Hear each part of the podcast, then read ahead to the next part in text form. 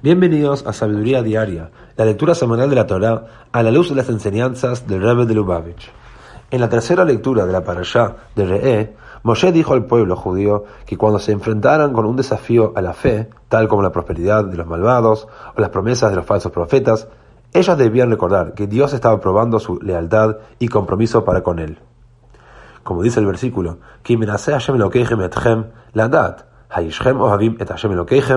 Dijo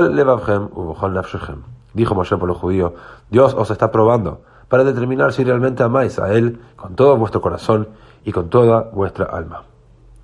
El Rebbe anterior en Sefer HaMamarim 5708 y el Rebbe en el Kutisijot tomo 9 nos enseñan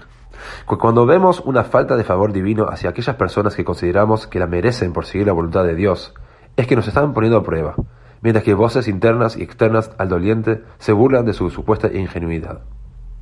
Cuando en esas situaciones la presencia de Dios se halla oculta, esto significa simplemente que Él desea agraciarnos con una relación más cercana e intensa con Él.